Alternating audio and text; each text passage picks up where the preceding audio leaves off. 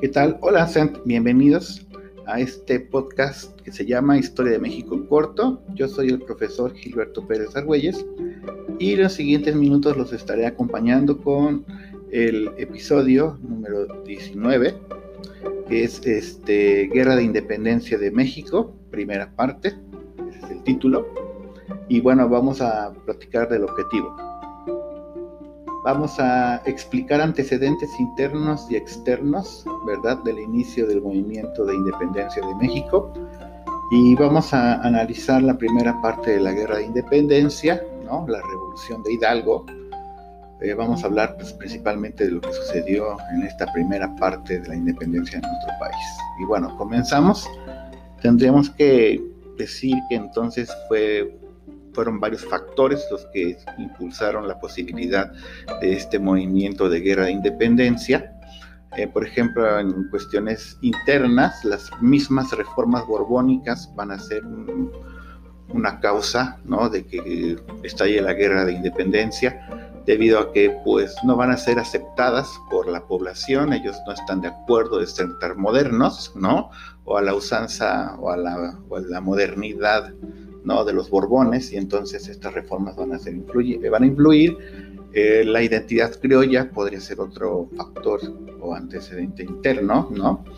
porque esta identidad criolla se pues, va a surgir precisamente de la cuestión del rechazo de las reformas borbónicas y sobre todo la posibilidad ¿no? de que ellos se dan cuenta de que pueden ser sus propios gobernantes, ¿no? que no tienen que, o sea, no, no están obligados a obedecer a, una corona extranjera, por ejemplo, ¿no? La miseria del pueblo, por supuesto, sería otro antecedente, ¿no? Va a ser ocupado como carne de cañón, o sea, palabras más, palabras menos, pero al final se ocupa el pueblo y esta situación de hambres que se llegaron a presentar hambrunas en el contexto, ¿no? Del evento. Um, en factores externos podríamos hablar, deberíamos hablar de la ilustración, estas ideas de una separación de lo divino y espiritual de la vida cívica mm, van a influir, por supuesto, estas ideas en nuestro país, van a ser traídas por jesuitas, principalmente entre otros grupos. Va a haber eh, también como otro antecedente la independencia de Estados Unidos. Los vecinos se independizan de su corona, nosotros estamos aquí en el vecindario viéndolos, entonces pues de repente también nos entra un poco de ansia o de ganas, ¿no? Y bueno, la invasión francesa a España también será otra situación, ¿no? Esta cuestión donde se da el control por parte de Francia y esa situación se toma como o antecedente factor de, ¿no? De cómo va a participar o va a influir en la posibilidad, ¿no? Las conocidas como aplicaciones de Bayona, ¿no? Con el monarca Carlos IV y su hijo Fernando VII aceptando soborno, dinero, vaya a saber, palabras más, palabras menos, ¿verdad? Eh, dinero, tierras y este, a cambio de ceder, pues en este caso prácticamente la corona a los franceses, ¿no? Bueno, no sé, al final sé que nos escuchan también más allá de las fronteras, pero pues eh, la forma en que nos han explicado, he visto yo explicaciones de este tema más o menos así. Y bueno, platiquemos ya de lo que es el movimiento de guerra de independencia. Este va a ser a partir de, eh, inicia con el grito de Dolores, ¿no? Vamos a ir casi casi a acordarnos nuestros tiempos de primaria, el 16 de septiembre de 1810. Y ahí va, va a terminar precisamente con la muerte de este personaje, ¿no? Del padre de la patria. Miguel Hidalgo y Costilla, que muere el 30 de julio de 1811. Vamos a ver un pedacito pequeño, ¿no? Recordemos que el movimiento duró 11 años. Y bueno, mm, al principio el ejército insurgente va a controlar regiones importantes del Bajío, ciudades como San Miguel el Grande, ¿no?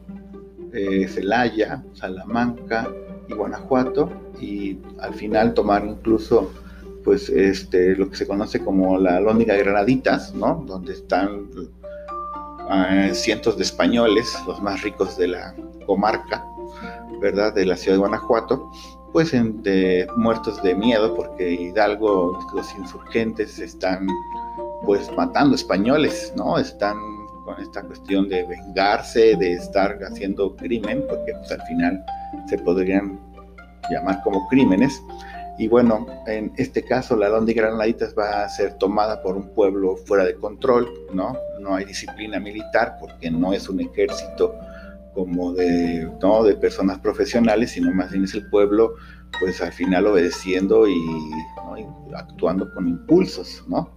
Se va a dar esta carnicería porque prácticamente fue lo que se vivió en el interior de la, ¿no? de la alóndiga de Granaditas. Bueno, ahí es la toma de la ciudad de Guanajuato, se toman partes importantes. Y bueno, algunos de los eventos, podríamos decir, por ejemplo, la batalla del Monte de las Cruces, el ejército español o realista, pues, van a ser derrotados por más de 80.000 insurgentes, quienes consiguieron gran parte del armamento español y van a obtener incluso, eh, pues prácticamente el control hacia la Ciudad de México o sea, están allí casi a punto de tomar la Ciudad de México, pero motivos desconocidos, ¿verdad? Eh, van a hacer que Hidalgo pues regrese. Entonces tiene exactamente la razón. Parece ser que Hidalgo tenía que hubiera esta cuestión de y, su, su, ejército se saliera de control, ¿no? Tal vez tenía eso, no sé, vaya usted a saber, casi casi de que se regresó. No quiso tomar la Ciudad de México y se regresa al Bajío. O sea, en ese momento ya se había derrotado a un ejército importante de realistas, ¿no? Tenía 80 mil personas y bueno, se regresan. Y comenzará ahí pues una especie de debacle, ¿no? La batalla, por ejemplo, del puente de Calderón. Van a participar cerca de 100 mil insurgentes comandados por Miguel Hidalgo Costilla, ¿no? El caso, por ejemplo, de Ignacio Allende, que son los personajes que son importantes en este periodo, Juan Aldama, Mariano Abasolo, y bueno, eh, las fuerzas realistas españolas pues apenas sumaban 6.000 personas. No, vaya, no me pida mucha explicación sobre el tema porque al final el tiempo no lo permite, pero la situación es que son, es una de las derrotas importantes este primer proceso de, digamos, la primera parte del proceso de guerra de independencia en nuestro país. Y bueno, entonces comenzará esta situación de pues, prácticamente corretiza, ¿no? Va a ir perdiendo fuerza el movimiento, ¿no? Había cuestiones, por ejemplo, que mencionar que al final muchos de los que estaban ahí estaban porque se les pagaba un sueldo, muchos de los que conformaban el ejército insurgente, pues no eran personas que estuvieran allí buscando otro país. En realidad muchos estaban allí por la necesidad y la hambruna que se desató y que no les quedaba opción más que trabajar como miembro de un ejército. ¿no? Y así entonces, algunos otros por supuesto sí estaban ahí con la seguramente intención de tener un mejor país, no lo dudo, ¿no? Pero bueno, entonces los líderes van a ser apresados, ¿verdad? Y pues van a ser este, ejecutados. Las cabezas de don Miguel Hidalgo, Ignacio Allende, Juan Aldama, pues van a ser trasladadas, ¿verdad? De Chihuahua a Guanajuato, a la Londrina Granadita, donde van a ser colocadas en las cuatro esquinas de este, este eh, pues, inmueble, ¿no? A la Londrina Granaditas y esto pues va a servir como escarmiento, las cabezas van a estar colgadas ahí 10 años, ¿no? Para que la gente pues comenzara a tener pánico, ¿no? Miedo de ver su cabeza ahí colgada si se unía a alguna revuelta. Le dijimos, algunos lo podrían hacer con la intención de cambiar la historia, pero otros pues no realmente estaban ahí, tal vez la disminución tan precipitada que hubo de elementos del ejército y su insurgente. Pero bueno, así a grandes rasgos termina la primera parte de esta guerra de independencia. Va a haber cambios porque pues, se queda un poco sin cabeza, pero eso ya lo estaremos platicando para el siguiente episodio. Muchas gracias por estar aquí presentes, eso está muy bien. Y recuerde que somos Historia de México en corto. Yo soy el profesor Gilberto Pérez Argüelles. Hasta entonces, nos vemos en los siguientes videos. Chao.